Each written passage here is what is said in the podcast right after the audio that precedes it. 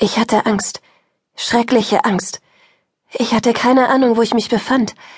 In der Erwartung, in meinem vertrauten und sicheren Schlafzimmer zu sein, war ich aufgewacht. Doch dem war nicht so. Es war heiß, fast unerträglich heiß. Schweißgebadet und am ganzen Körper zitternd kroch ich aus dem Bett.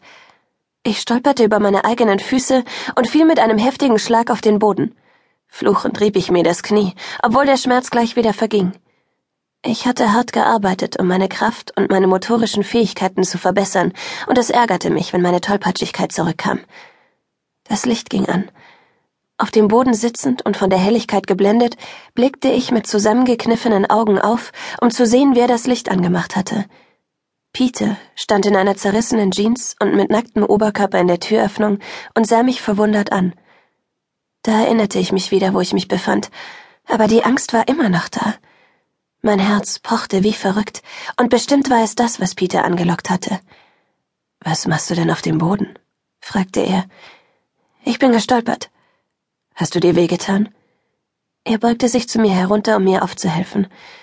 Ich nahm seine Hand, und als er mich hochzog, bemerkte ich, dass seine Arme und Brust vor Schweiß glänzten. Wäre ich von meiner Angst nicht so vereinnahmt gewesen, hätte ich mich vielleicht über Peters perfektes und unwiderstehliches Aussehen geärgert. Jedes Mal, wenn ich ihn sah, wünschte ich, er wäre weniger attraktiv. Was ist los? Seine Stimme hatte einen ungewohnt beschützerischen Ton.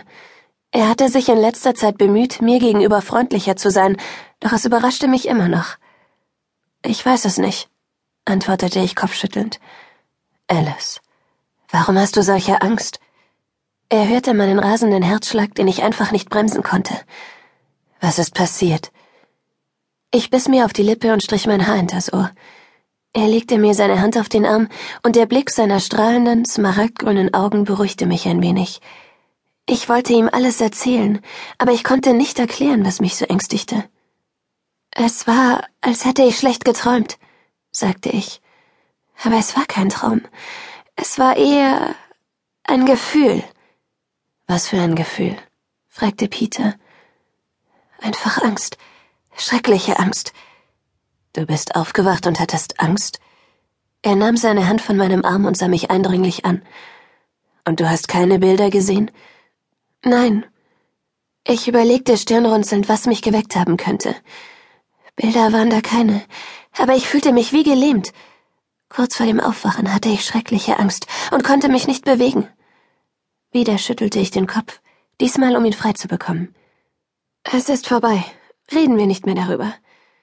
Wenn du wirklich wieder okay bist, erwiderte Peter noch immer besorgt.